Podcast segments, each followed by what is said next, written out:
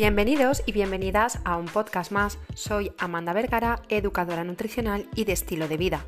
En el podcast de hoy vamos a hablar respecto a que no solo es importante lo que comemos, sino cuándo lo comemos. ¿Preparados? ¿Preparadas? Empezamos.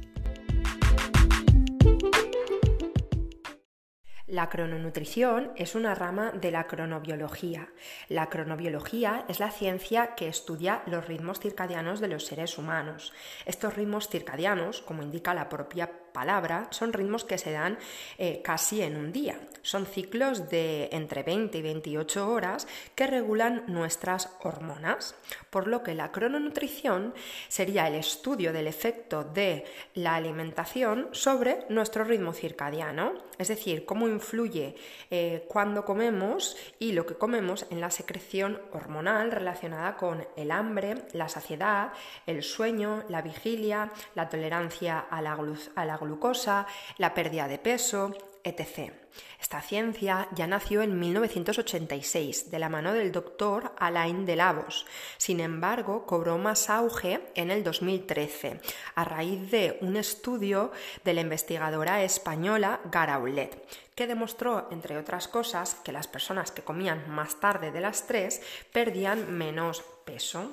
También, de la mano de la misma investigadora, se realizó un estudio en 432 niños, en los que se pretendía comprobar qué efecto tenía cenar antes de las 9 o cenar después. Pues bien, lo que se comprobó es que aquellos niños que cenaban más tarde de las 9 tenían una mayor inflamación. Y esto se vio porque la proteína C reactiva era un 1,8 más grande, superior a aquellos niños que cenaban antes y que la interleucina 6, otro factor que mide la inflamación en el torrente sanguíneo, era 1,6 más que en aquellos niños y niñas que cenaban más pronto. Además, se halló que tenían el doble de posibilidades de sufrir una obesidad y un aumento del riesgo cardiovascular. También se hizo otro estudio a escala más pequeñita, en concreto en 32 mujeres, en las cuales se vio qué efecto tenía comer a una hora más temprana o comer tres horas posteriores a esta hora. Pues bien, lo que se vio es que su metabolismo basal era más bajito, se vio cambios en la temperatura, habían diferencias en el cortisol y había una peor tolerancia del azúcar en aquellas mujeres que comían más tarde. De hecho, eh, se vio que el tejido adiposo tiene mayor sensibilidad a la acción de la insulina a las 12.1 del mediodía que a las 3.4. ¿Esto qué quiere decir?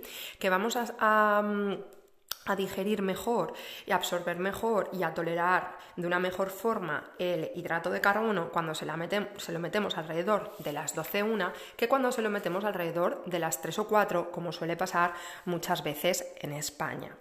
Entonces, a raíz de esto se empezó a ver em, o, a plantearse ciertas preguntas como ¿qué es mejor? ¿Comer a las 3 y cenar a las 10?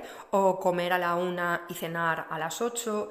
Si la ingesta kilocalórica máxima o de mayor envergadura tendría que estar en el desayuno o por el contra el desayuno tendría que ser más liviano y la cena más fuerte. Eh, si influye comer antes de las 3 eh, o después de las 3 o en el caso de que practiquemos el ayuno, ¿cuándo tiene más sentido hacerlo? Si saltarnos el desayuno o saltarnos la cena. Pues bien, vamos a ir un poquito pues, eh, resolviendo todas estas, todas estas dudas. Lo primero que tenemos que saber es que dentro de nuestro organismo tenemos diferentes relojes biológicos. Los relojes biológicos son los que marcan las fluctuaciones hormonales, el sueño y la vigilia, las mejores o peores digestiones, entre otras cosas. Em, estos relojes pueden ser internos, propios, centrales, que responden al reloj eh, genético que todo el mundo tiene dentro de su hipotálamo. Puede ser eh, un reloj que responda a los periodos de luz y de oscuridad, de sueño y de vigilia, de estoy despierto o estoy dormido. También pueden ser unos horarios externos a nosotros, como pueden ser los horarios laborales o los horarios escolares. Todos estos relojes tienen que estar sincronizados, porque si no se podría producir la famosa cronodisrupción, que es una alteración de nuestra cronobiología, ¿no? que es cuando existen desacoplamientos de los relojes centrales con los, con los periféricos. Por ejemplo, Se sabe que los seres humanos no estamos hechos para cenar tarde, ni para tener cenas muy abundantes en energía. ¿Por qué esto es así? Porque venimos de toda una evolución de la especie humana en la cual por la noche nosotros no solíamos ingerir comida. Nuestro cuerpo no está habituado a que por la noche se meta una gran carga energética. Eh, porque precisamente esto lo que produce es que se alteren nuestros ritmos internos. Para, que entendamos esto mejor, resulta que hay una hormona que se llama HSL, eh, que es, es la lipasa sensible a hormonas, que es la mayoritaria encargada de la movilización de la grasa siempre que haya un déficit energético. Entonces, pongamos por caso que mi objetivo es la pérdida de peso corporal. Pues bien, se sabe que el pico de producción de esta hormona que nos ayuda a movilizar la grasa del tejido adiposo se produce a las 12 de la noche. Sin embargo, si hay mucha comida en nuestro interior, esta hormona no se libera y existe una relación investigada y comprobada a nivel científico eh, que influiría esto en un aumento de peso corporal. Es decir, nosotros estamos en déficit energético porque queremos perder peso eh, y sabemos que hay una personita en el cuerpo que es la máxima responsable de la movilización de la grasa. Pues bien, y sabemos que esto se produce a las 12 de la noche, su pico máximo de liberación a sangre. Es como que actúa, se pone contenta, activa a las 12 de la noche. Pero si yo previamente he hecho una ingesta tardía y excesiva, pues voy a bloquear la liberación de esta hormona con la cual perderé menos peso. Entonces, ¿qué se ha visto?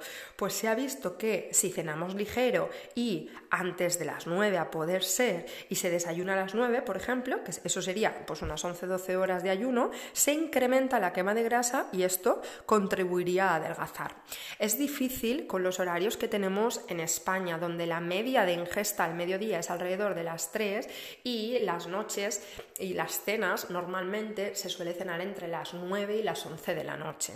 Sí que es complicado muchas veces, pero sí que el mensaje que quiero trasladar con esto es que deberíamos de intentar un modelo un poco más europeo, ¿no? Pues comer entre las 12, las 2 y cenar, si no a las 6 como hacen en Centro Europa, pues alrededor de las 8, 9, que eso sería el modelo italiano. Ellos comen entre la 1 y las 2 y cenan entre las 8 y las 9.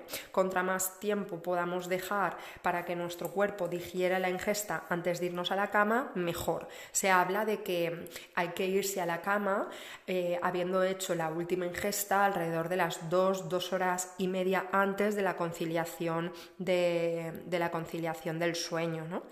Porque se sabe que influye negativamente si nosotros vamos a irnos a la cama con la barriga llena y no solamente por una cuestión de que vamos a perder menos grasa, si es nuestro objetivo, ¿no? o de que vamos a tener un, peor metabolismo, o de que vamos a tener eh, una, una, menor inflamación si hacemos esto, ¿no? sino que la melatonina, que es la hormona que hace que conciliemos el sueño y, que se empieza a producir cuando hemos creado el hábito de irnos a la cama y demás, pues se sabe que no está acostumbrada a que haya insulina en su liberación. Entonces, si yo he hecho una ingesta tardía y encima una ingesta excesiva, pues esta melatonina no se va a producir y voy a, mm, no voy a descansar tanto como debería, como debería descansar, ¿no?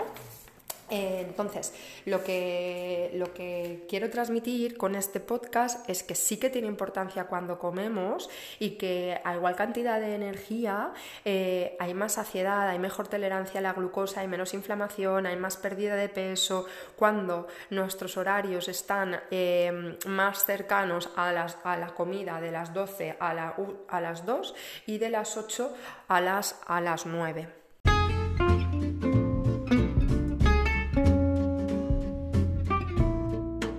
Deseo que este podcast te haya ayudado a conocer la importancia de la crononutrición en nuestros ritmos circadianos y en el efecto que puede tener en nuestro organismo. Eh, decirte que quizás sí que tiene eh, sentido el refrán de desayuna como un rey, come como un príncipe y cena como un mendigo. Espero que puedas aplicar estos conocimientos y que ello mejore tu estado de salud. Nos vemos la semana que viene con nuevos episodios.